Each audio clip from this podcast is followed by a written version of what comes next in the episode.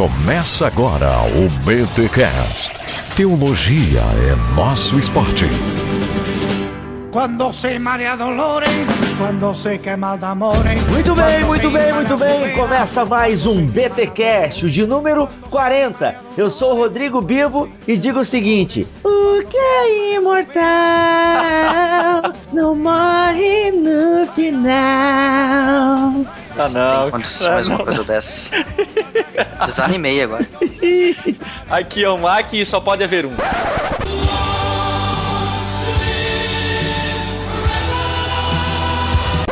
Entenderam a referência, né? Não, mas eu acho, vou entender. É, eu acho que sim. Vamos, vamos... Highlander, gente. Imortal. Meu, cara. Meu, cara. Tá não, não. Eu tava cara. pensando na Bíblia, cara. É, o bicho vem com Highlander, cara. Filme mega nerd que eu tenho que assistir de novo, porque não lembro de mais nada. Eu sei que é com um grande ator, um cara com muitas expressões, Christopher Lambert. louco. E aí, galera, aqui é o Alex e eu espero encontrá-los todos um dia. Hum, oh. Olha aí. Aonde? Aqui no Brasil ou lá na Alemanha? Ah, né? Ah, brincadeira. galera, a gente está reunido aqui para fazer mais um BTcast e hoje a gente volta com a série Plenitude dos Tempos. Agarrem seus mamilos, porque essa série é sempre mamilônica, sempre dá o que falar. Como o Mac já disse na, no primeiro episódio dessa série, escatologia energia gera mais calor do que, não lembro o resto. Do que luz. É, do que luz, isso gera mais calor do que luz. Mas é uma proposta e a gente quer discutir aqui então hoje sobre morte e imortalidade. E aí, como entender a morte na perspectiva bíblica? A imortalidade. Somos imortais? A alma sobrevive à morte? O que é imortalidade? Para onde vai o espírito? A grande pergunta que eu quero fazer é: para que ressurreição? Se a gente é imortal. Cara, vai ter umas discussões aqui que, ó, esse sorvete da fotinho do Mac aqui do Skype vai derreter, hein? ok, pessoal? Então fiquem ligados porque essa é a série Plenitude dos Tempos.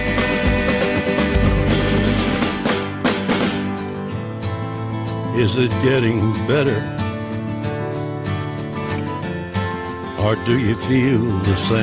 E antes de começar a série, nós temos um único recadinho: é que está rolando até o dia 30 de novembro. Então, se você ouviu este BTcast depois do dia 30, essa promoção não vale para você. Mas nós estamos fazendo uma promoção em parceria com a Faculdade Refidim. Então, estamos sorteando o livro A Crise e a Renovação da Igreja no Período da Reforma, de Martin Dreyer. É só você entrar na fanpage do Bibotalk, lá tem a imagem para você compartilhar, curta a fanpage fanpage da Faculdade Refidim e você já está concorrendo, ok? Então é só compartilhar a imagem e curtir a página da Faculdade Refidim e você vai estar concorrendo ao livro A Crise e a Renovação da Igreja no Período da Reforma, do autor Martin Dreyer, que inclusive tem uma entrevista com ele no Bibotalk. Fiz uma entrevista de 15 minutinhos falando sobre a importância da história na vida do cristão. Confere lá. Então, ouça a entrevista, participe da promoção. É o Bibotalk e a Faculdade Refidim levando você nos corredores da história. Sem delongas, então, vamos falar aí de morte e imortalidade aqui na série Plenitude dos Tempos.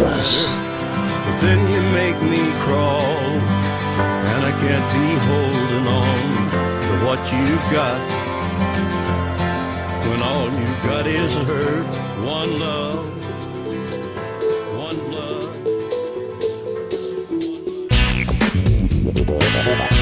Muito bem, pessoal. Falando de morte e mortalidade, eu quero já pedir para o nosso perito em escatologia, Maurício Machado, vulgo Macmal, falar sobre estamos em que área da escatologia, Mac? Escatologia geral, escatologia individual? Como é que a gente encaixa este assunto que a gente vai tratar hoje aqui dentro da macro escatologia? Então, olha só. Tudo que a gente já fez em plenitude dos tempos até agora se encaixa na escatologia geral. Então, a escatologia geral ela vai abranger tudo que Deus tem reservado para a consumação de todas as coisas. É uma visão muito mais abrangente que abarca a questão do que vai acontecer com o planeta, do que vai acontecer com o cosmos, do que vai acontecer com toda a sua criação. Calma, essa é a geral, né? Essa é a geral. Ok. Essa é a escatologia geral. Uhum. O que nós vamos fazer a partir de agora, como já, falamos no começo aqui, que vamos falar de morte e imortalidade, entra dentro da escatologia individual. Individual por quê? Porque ela diz respeito ao que acontece com o indivíduo, né? O que acontece com o homem após a morte? O que Deus tem reservado, o que a palavra de Deus tem reservado quanto a essas questões, tá? Então isso a gente chama de escatologia individual. Então, pessoal, eu penso que a gente pode começar pensando sobre a morte, porque antes de falarmos de imortalidade da alma, estado intermediário, essas paradas todas, vamos tentar entender a morte. A morte é algo cruel, né? O ser humano, o ser vivo, ele luta para sobreviver. Até acho interessante o que o Braten vai dizer na sua dogmática, que até mesmo os animais, eles sentem quando tem uma calamidade, uma catástrofe, eles lutam para sobreviver, né? Ele até relata que o próprio boi, quando está ali no matadouro, sente que tem algo que não vai bem. Então, é, é uma característica dos seres vivos ou dos animais lutarem pela vida, mostrando que a morte não é algo natural. Aliás, ela é natural, mas é algo natural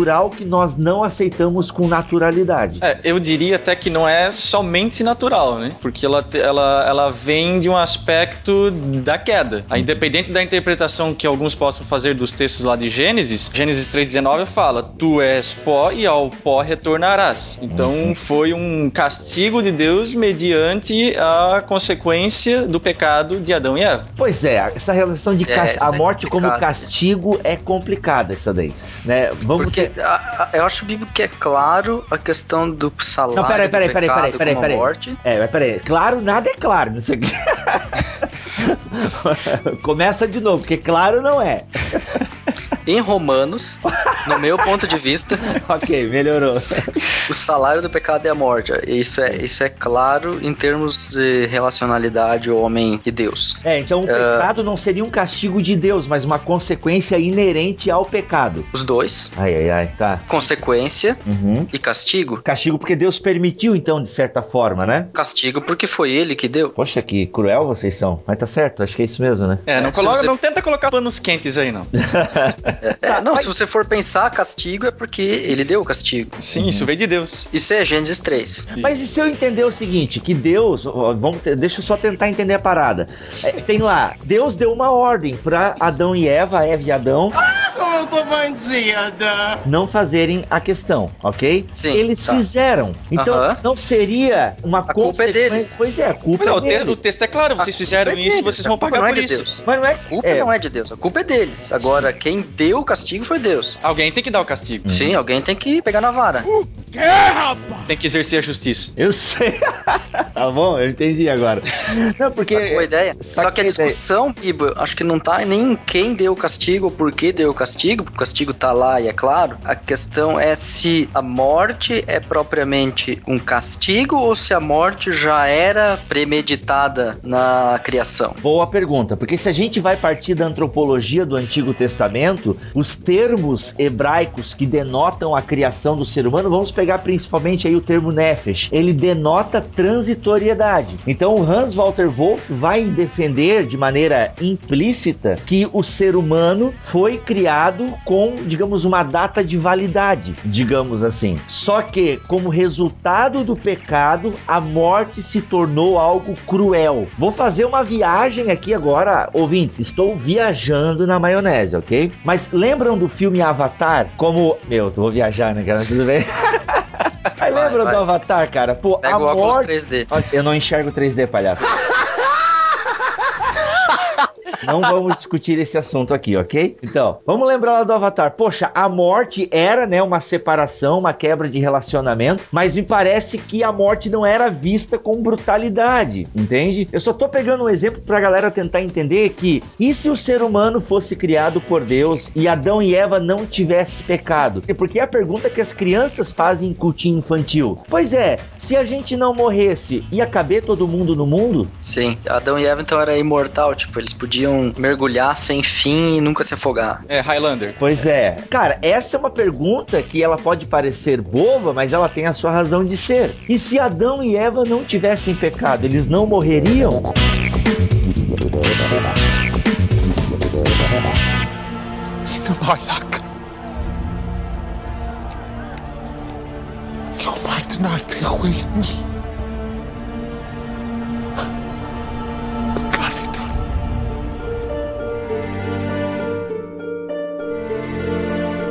De acordo com a antropologia do Antigo Testamento, né, proposta por, pelo Hans Walter Wolff, o ser humano foi criado transitório, ou é, seja... Até não só a questão do Nefesh, mas a própria questão da constituição do ser humano como pó da terra. Boa! Denota transitoriedade, uma vez que pó da terra é matéria orgânica e matéria orgânica não dura para sempre. Tá, mas então por que a sentença tu és pó e ao pó retornarás, se isso não teria necessidade de acontecer? A questão, Mac, tá em que Deus impede o acesso à árvore da vida. Isso. Ah, ok. Então, mas, ele, é, mas eles tendo acesso à árvore da vida. Eles não voltariam ao pó. Porque eles, eles estariam tendo vida. possibilidade de não voltar ao pó. Tá, ok. Eles tendo acesso à, à, árvore da vida, eles comendo do fruto, o que implica comer do fruto da árvore da vida para vocês? Isso não é uma, questão, uma coisa literal, eu vejo assim, mas uma questão uh, de relacionamento homem-deus, uma questão teológica. Então, eu entendo assim: acesso à árvore da vida significa acesso à vida plena, acesso à vida eterna. Então, enquanto uh, comem da árvore da vida, ou seja, isso em termos não literais, assim, vai lá, pega uma frutinha e come, mas enquanto permanecem ligados à árvore da vida, que no fundo é uma imagem do próprio Deus, enquanto permanecem ligados com ele, tem vida. Uhum. E a partir do momento que se desligam dele, não podem mais ter vida em si mesmos e por isso o pó da terra é o destino, porque dali saíram. Quando eu penso nessas questões, né, que as crianças começam a levantar a respeito do que aconteceria, a princípio a gente vê como um, um aparente absurdo e contra as leis da física, né? Porque hoje a tá, isso é tão inerente para nós hoje que a gente não consegue conceber algo diferente, né? De um ser, humano, de um ser humano prosseguindo aparentemente ou hipoteticamente sem fim. Uhum. É, todavia, eu sei que a,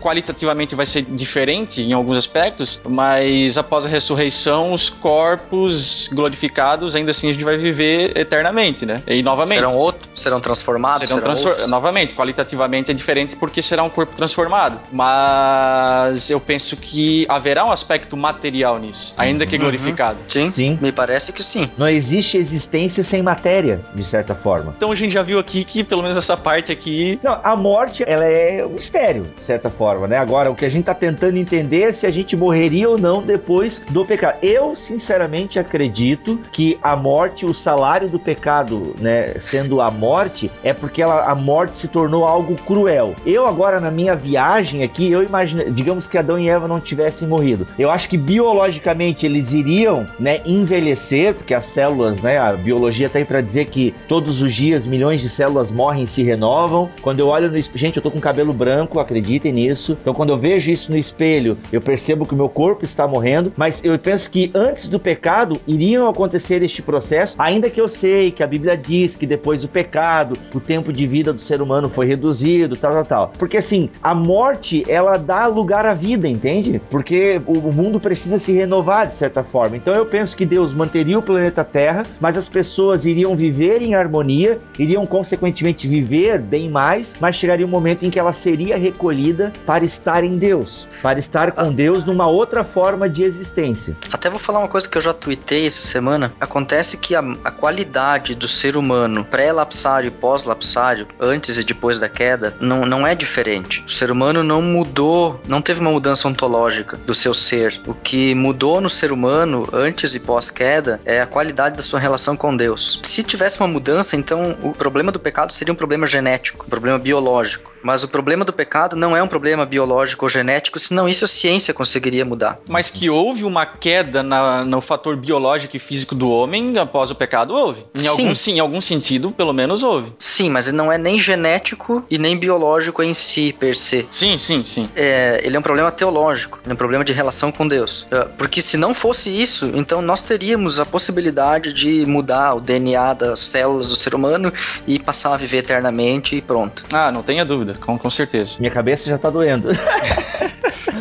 Mas, hemorragia nasal já tá. Hemorragia nasal já tá rolando. Mas é, isso é o efeito BTcast e esse assunto é assim mesmo. Tá, galera, então beleza, já tentamos entender um pouco essa parada da morte, a morte como algo cruel, mas a gente sabe que a morte é algo tão humano e na história da humanidade a gente sempre viu e acompanha, quem lê um pouco de história, que as religiões sempre propõem algo para a superação dessa morte, né? Então, de alguma forma, a maioria das religiões falam de uma eternidade falam de uma imortalidade. Como é que agora a fé cristã vai entender essa questão e essa relação de morte e imortalidade? Como a gente tem pouco tempo, até deixa eu explicar isso para os ouvintes, que esse BTcast vai ser mais curto porque a gente teve pouco tempo para gravar, mas então já vamos sentar no meio aqui. E aí, direto som... ao ponto. Direto ao ponto. Somos imortais. O que acontece? Morri. Puf, saio correndo atrás da Demi Moore e procura o Pigover? Ou como é que acontece esse negócio aí?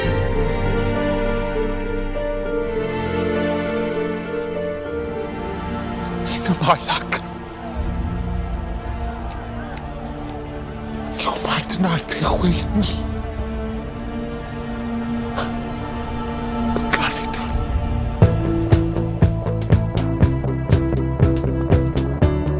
Pois é, cara, isso o problema tá aí de que óculos eu leio a Bíblia, porque se eu leio a Bíblia a partir de uma filosofia platônica, neoplatônica aristotélica, eu tenho esses resultados de exegese que a gente já sabe por aí. Ah, o ser humano é dividido em corpo, alma, corpo, alma, espírito, blá blá blá, esse vai para cá, esse vai para lá, esse apodrece, esse volta, esse vem, esse vaga. Então é um problema primeiro de hermenêutica bíblica, porque se eu defender uma posição a partir do meu background teológico lógico, o outro vai defender outra a partir do seu e a gente não vai chegar no acordo. Eu acho que a gente precisa um pouquinho dizer assim: bom, eu venho de tal campo da teologia, então eu preciso reconhecer que, que eu já tenho algumas coisas pré-definidas. Então, primeiro, esquecer um pouco o pensamento platônico aristotélico de que a alma é uma existência por si mesma, que não tem uma unanimidade bíblica com relação ao termo alma, nefesh ou psique, psique no grego. Então, se a gente partir daí, a gente vai ver que essas divisões ou partes repartições do ser humano são uma forma didática do Antigo e do Novo Testamento lidarem com a questão,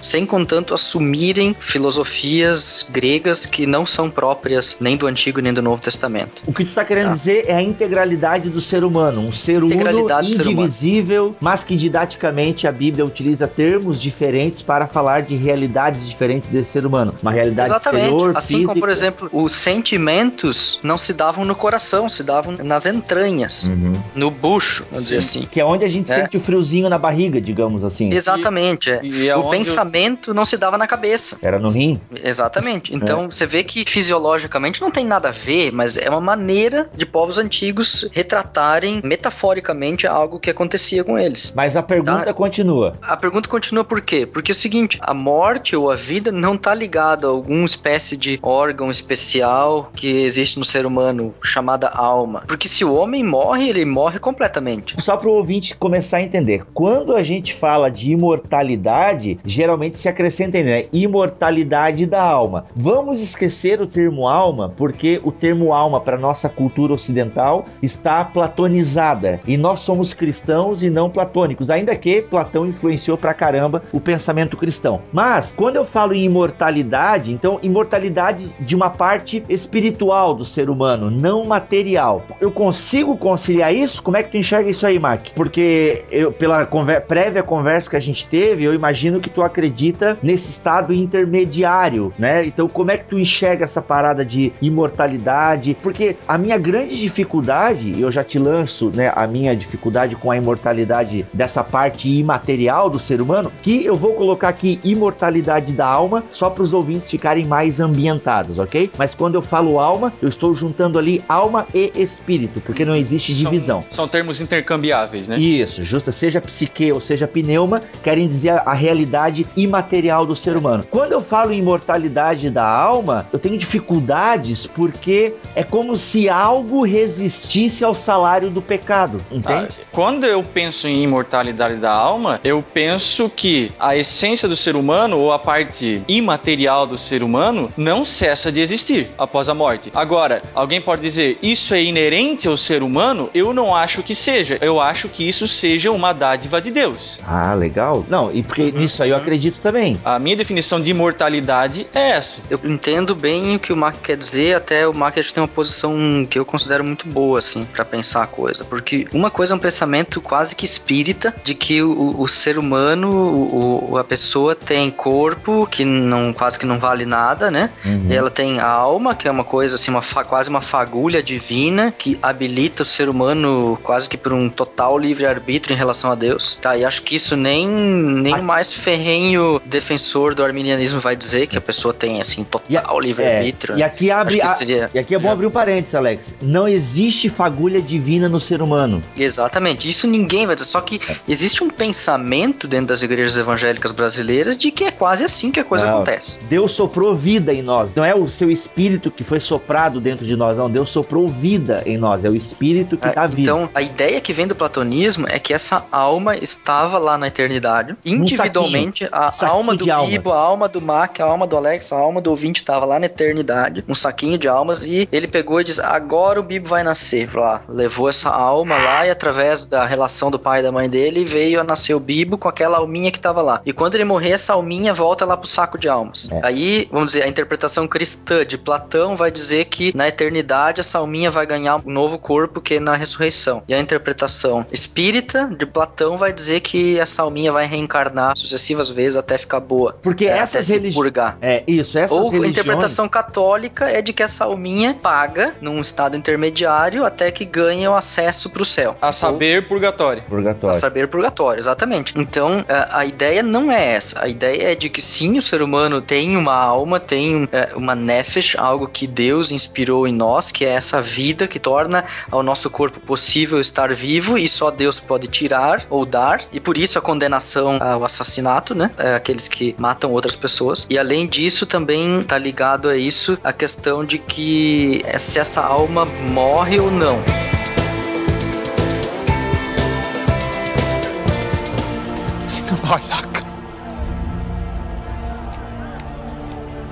You're my tonight, Williams.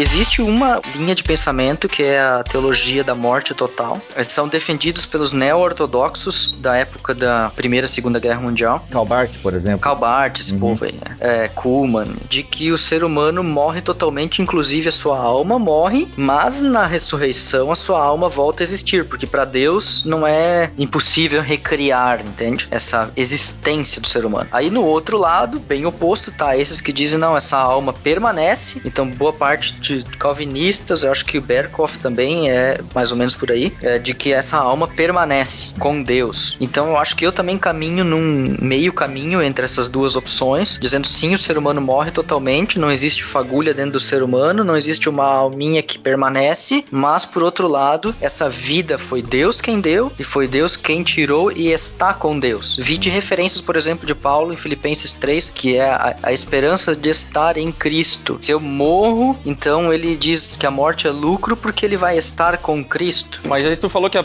não, não crê que a alma permanece, mas se ela está com Cristo, precisa de uma definição melhor de, de termos aí. Aí a gente vai cair naquilo que talvez seja o sono da alma, que geralmente é atribuído né, a testemunhas de Jeová e Mormons, se eu não me engano, como uma heresia. Mas espera aí, eu não acho que seja tão heresia. Claro, talvez a forma que eles compreendam, que eu não sei direito, mas deixa eu tentar falar como é que eu entendo essa parada de sono da alma. Primeiro, para tentar amarrar um pouco do que foi dito até aqui. Eu penso que, usando a palavra, a, agora a frase do Brackmeyer, que se inspira no Braten, né? A morte significa o fim da vida da pessoa, mas já não mais o fim do seu ser. Ou seja, nesse sentido, a gente até pode pensar numa imortalidade, porque eu não deixo de existir. Mas, como eu não sou um ser completo sem o meu corpo, não tem existência sem o meu corpo e o corpo para a fé cristã é importantíssimo, tanto que a fé cristã não fala, né, de uma alma se purgando até ser melhor e poder se diluir no eterno. Não, a gente não prega isso. O que a gente prega, a Bíblia Sagrada prega, é que não existe existência sem corpo e é por isso que nós não falamos em reencarnação, nós falamos em ressurreição. Então,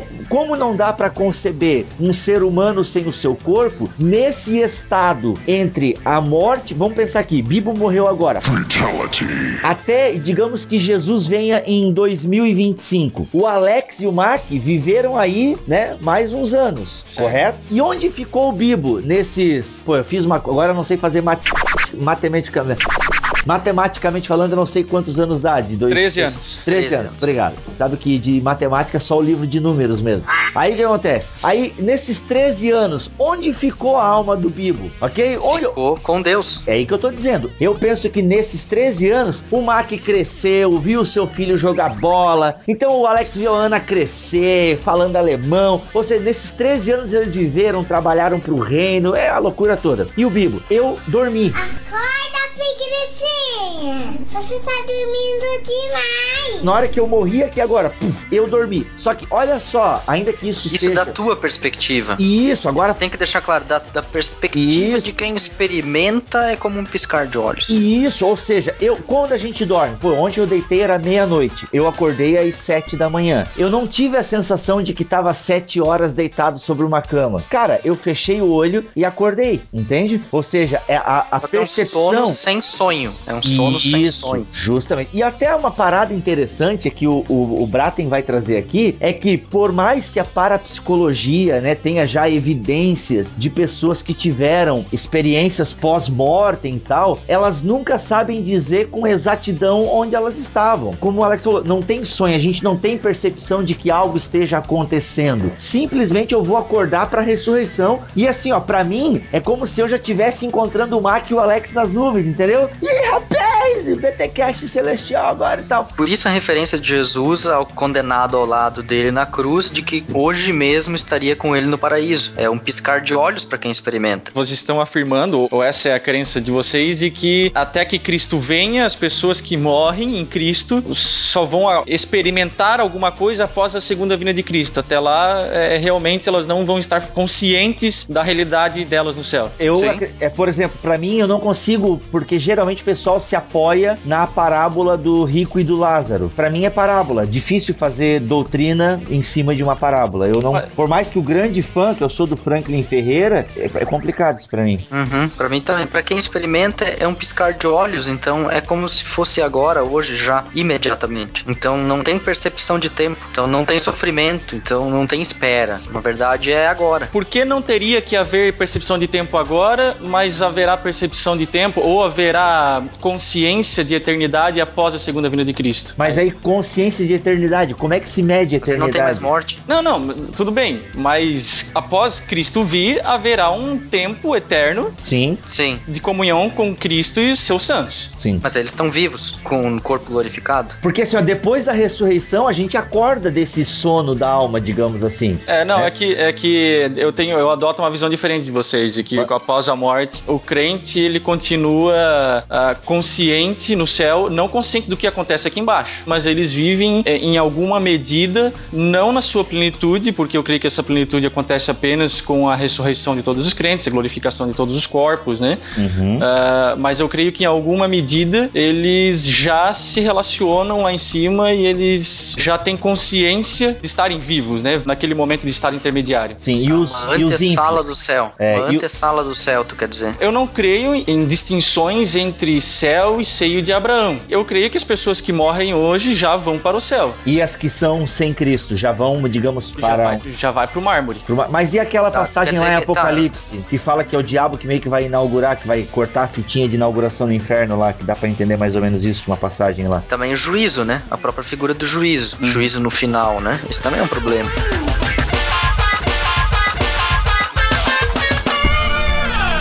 Olha not away me.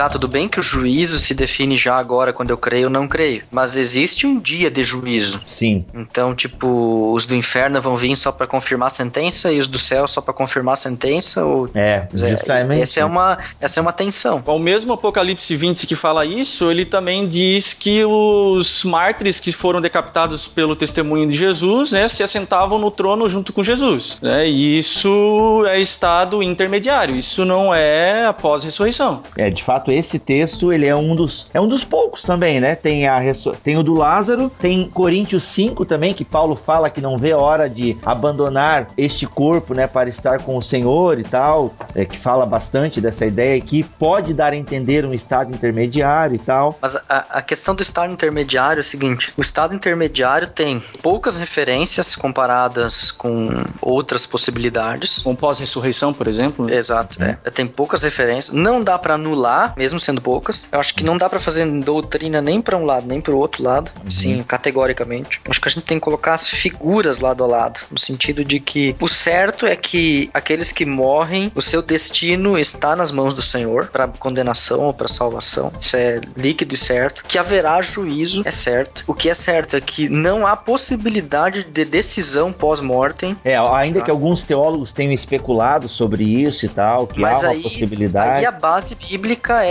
é rasa demais. Marca e ridícula, quase é. vamos dizer assim. É mais tranquilo dizer que o Mark tem uma posição que também dá para aceitar uhum. do que dizer que o cara que pode escolher o seu destino pós a morte tem uma referência só por causa, sei lá, de Pedro lá que diz que Jesus pregou os espíritos em cadeia. Seria uma única referência e ainda obscura. Então a questão do estado intermediário tem que ter um muito cuidado pro estado intermediário não virar antessala do céu, antessala do inferno e muito menos lugar de pagar pecado ou já usufruir bênçãos uh, já de antemão, entende? Uhum. Assim, ter um pouco de cuidado, assim, tipo, pessoalmente penso assim, mas vejo que também outra possibilidade existe para isso ser ou não. É, até os que defendem o estado intermediário de maneira consciente, né, que acho que é aí que tá a questão. Estado intermediário, a gente, todo mundo aqui concorda que existe, porque de fato existe a minha morte e o momento em que Jesus vai vir ressuscitar todo mundo aí. Então, de alguma forma, existe esse estado intermediário. A pergunta é, consciente ou inconsciente? Há alguns que vão dizer que não, que é comum um sono, que a gente está como aqueles que dormem, ok? E se a gente dorme não tem percepção de nada. Outros vão dizer que não existe uma consciência, estaremos nos regozijando com o Senhor no céu, ou já estaremos sofrendo como aquele rico. Eu acho que a, a base é o seguinte, é a compreensão de Sheol e de Hades, né? Porque Sheol, por exemplo, no Antigo Testamento, dá a concepção de mundo dos mortos, mas ao mesmo tempo de sepultura, local sepultura. do sepultamento, buraco. Então ele é traduzido às vezes como um local de espera e às vezes como local de sepultamento. Não é definitivo, porque o definitivo é céu ou é inferno. Nenhuma pessoa pode fugir do Sheol, porque se Deus chama a morte, ou seja, se Deus dá fim a essa vida, então ela vai pro Sheol, invariavelmente. E no Antigo Testamento, por exemplo, há poucos casos de textos que falam de ressurreição, Isaías, Daniel falam, então são poucos textos, mas a questão ali é que ninguém pode fugir disso e também de que no Sheol, por exemplo, no Sheol ninguém louva a Deus, salmos dizem. No Sheol ninguém é, se relaciona com Deus. É, tanto é... que por isso que o Davi vai falar, não deixe a minha alma cair no Sheol e tal, até porque essa ideia da morte era realmente um rompimento de relações, né, com Israel. A ideia da ressurreição,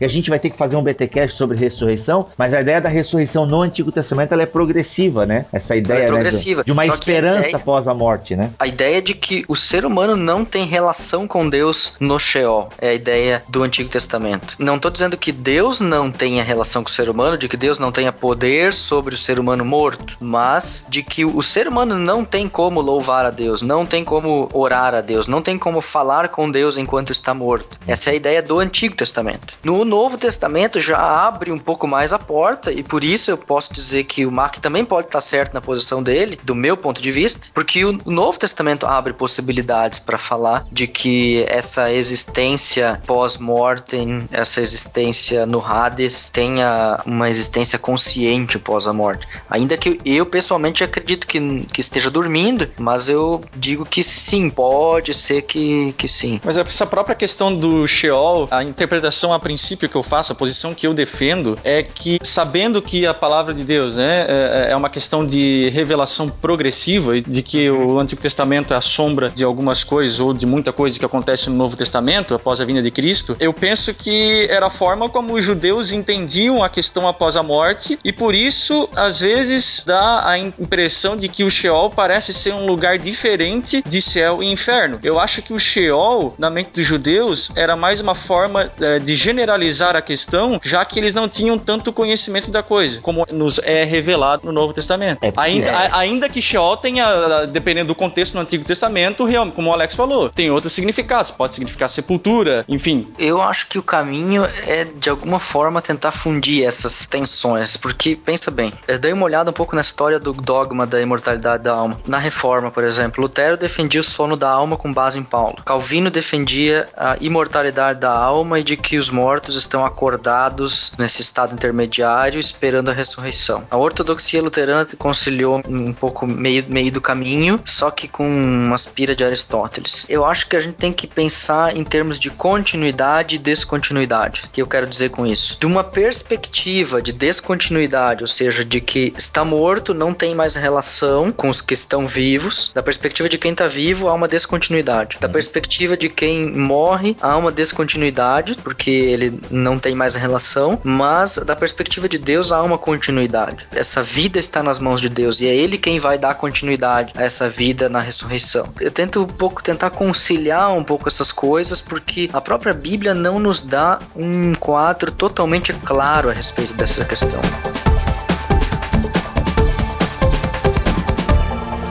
Lilac. You might not be with.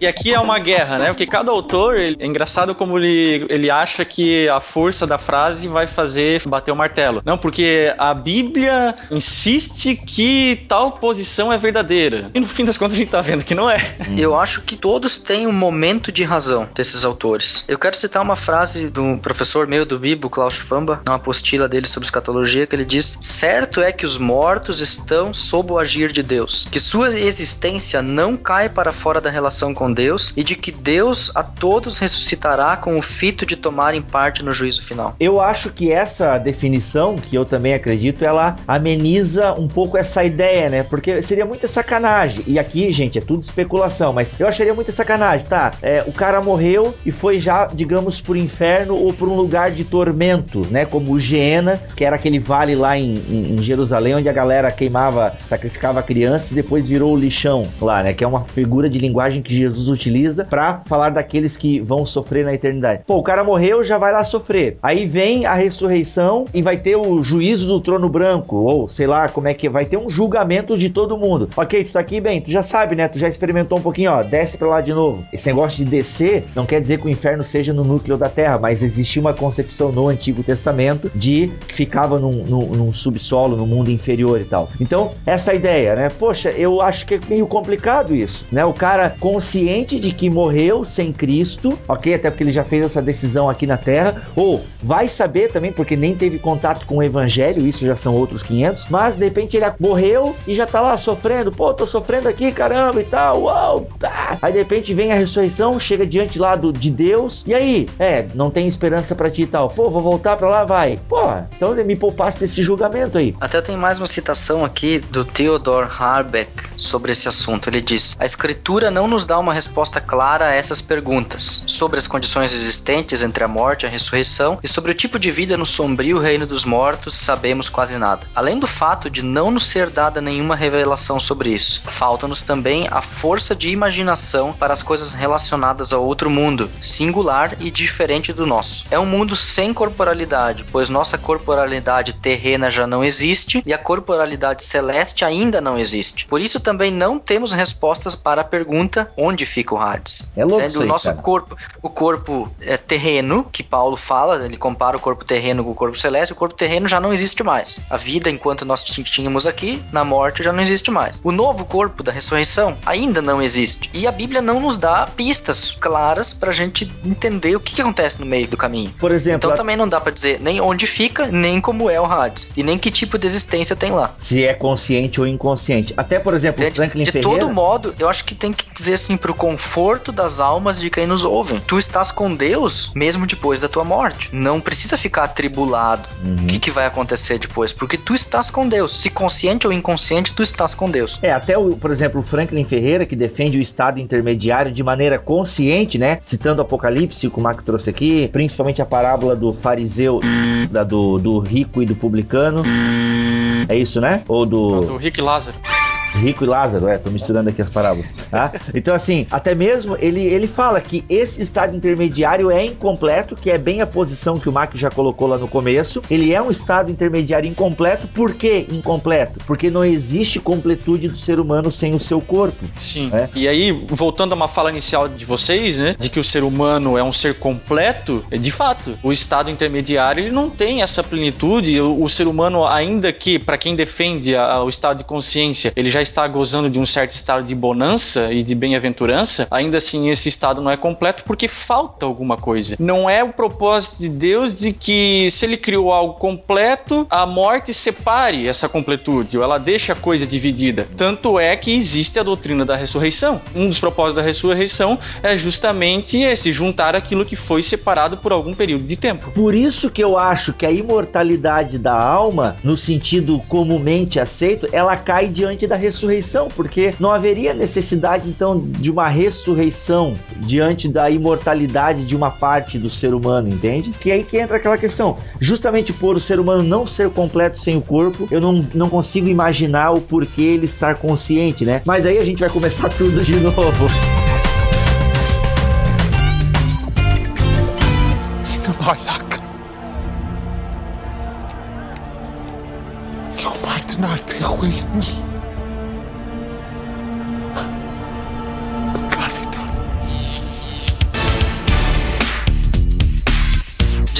Forma, é, essa discussão vai rebuscar aquilo que a gente já falou antes, mas a ressurreição, é, eu penso assim como bíblico, que ela não pode ser diminuída na sua centralidade no testemunho bíblico, porque enquanto o estado intermediário não recebe um caráter central no testemunho bíblico, a ressurreição recebe. A ressurreição de Cristo recebe um caráter central no evento da Páscoa e a ressurreição dos crentes recebe um caráter central na escatologia do Novo Testamento. Então, é, se eu defendo a imortalidade da alma acima da ressurreição, então a ressurreição eu penso que ela pode vir a ser diminuída na sua força, enquanto uma crença principal, esperança principal dos cristãos. E se eu defendo demais uma teoria da morte total, um, quase um niilismo, então a ressurreição quase não faz mais sentido também. Porque se Deus deseja que eu fique morto, então que sentido faz falar em ressurreição ainda? Então a gente tem que tomar o devido cuidado de não apagar e nem diminuir o valor da ressurreição dos mortos. Olha só, pessoal, vamos ter que encerrar esse bate-papo por aqui, mas a gente vai voltar nesse assunto. Então, assim, pessoal, vamos utilizar os comentários, seja do irmãos.com, seja aí do Bibotal, que ou até do Crentaços, porque a gente também posta o podcast lá. Mas assim, vamos utilizar com moderação, não vamos ofender a opinião. Você percebeu aqui que o Mac pensa diferente de mim e do Alex e a educação que rolou aqui, ok? Então, essa educação entre os BTcasters tem que ser também mantida aí nos comentários, ok? Então, então, se alguém não concorda com a sua posição, escreva, argumente, mas no campo das ideias. E você que não sabe discutir e também se ofende porque o outro não concordou contigo, oh, peraí, a discussão está no campo das ideias, ok? Então vamos discutir, vamos aí pensar o que, que você pensa sobre isso, o que, que a gente deixou de falar, aliás, muitas coisas, né? Mas dentro do que a gente se propôs aqui, e aí? Então tem muitas outras coisas que a gente tem que falar ainda, que, gente, Exatamente. juízo final, vamos ter que falar de juízo final que tá muito ligado, vamos voltar a falar ressurreição e juízo final, com certeza teremos que voltar a falar. Mas a grosso modo, o Alex sintetizou aqui: seja consciente ou inconsciente, depois que morrermos, nós vamos para Deus. Nós que acreditamos em Cristo Jesus, fomos salvos é, pelo seu sacrifício. Então é o seguinte: morreu, estou com Deus. Agora, se eu vou estar consciente ou não, eu sinceramente não me interessa. Eu aqui defendi um ponto de vista, mas ele não é fundamental. O que interessa é saber que eu estarei em Cristo, que eu sou lembrado por Deus e que no dia da ressurreição Deus se lembrará de mim e me ressuscitará e eu estarei com ele pela eternidade. A eternidade,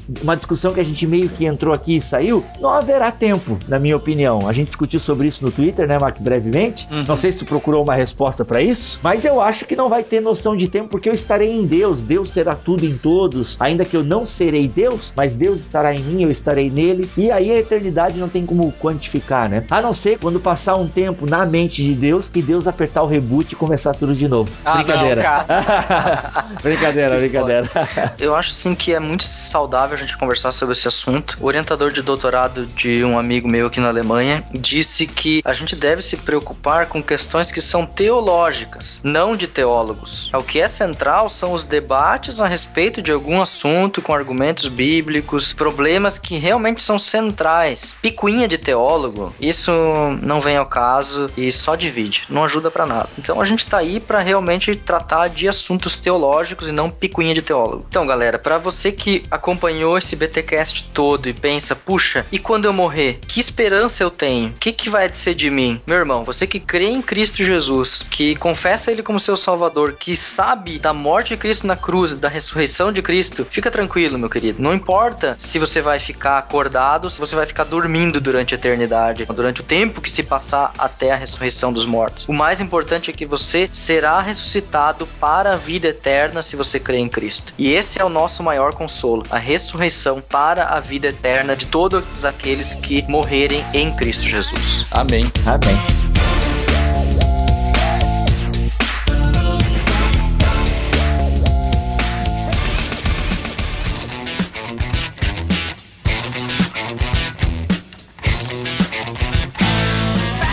Então, depois dessas palavras de consolo, a gente vai encerrando aqui mais um BTcast. Pessoal, vamos falar de ressurreição. Isso que o Alex acabou de falar aqui, a gente vai voltar a abordar na questão da ressurreição, juízo final. A escatologia individual também é muito ampla e a gente vai voltar a falar destes assuntos, ok? Eu sou o Rodrigo Bibo de Aquino e a gente se vê na ressurreição, se não tiver mais BTcast. Aqui é o Mac e quando eu morrer eu vou ter que fazer o BTcast sozinho porque o Alex e o Bibo vão estar dormindo mesmo.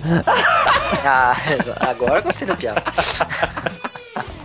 boa, boa, boa. Pô, galera, foi boa. Valeu, galera. Aqui é o Alex e Teologia é o nosso esporte. Que isso? Ficou de mimimi aí porque vai fazer o BTcast sozinho? Toma essa. Chicote nas costas do Marco. Aleluia. Legal, cara, legal.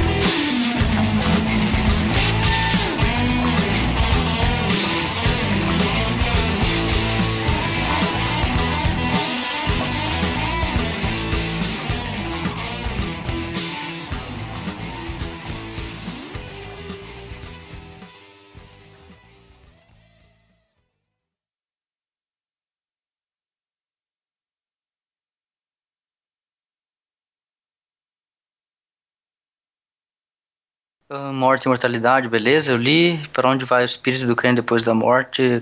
Minha resposta se resume em uma frase. As almas, uh, não sei. Pois é, eu não recebi. São das almas, sei lá o que fazem. A contato não tem. Conheceremos lá, talvez. Sim, talvez não. Por que eu não recebi, ah, gente? Não. Porque eu tô. conheceremos. Porque ah? o teu chat. Já é casamento. Já tem. Habilita um o chat, Bibo. E como é que eu habilito? Tem um balãozinho lá balãozinho. embaixo, tu tem que Porque se clicar tu conhecesse, nele. daí teu pai que não foi pro céu, tu ia ficar ah. chorando lá do céu, e no céu não vai ter choro. Aqui só recebi... Ah, achei tudo aqui. Ele tá tão pequenininho.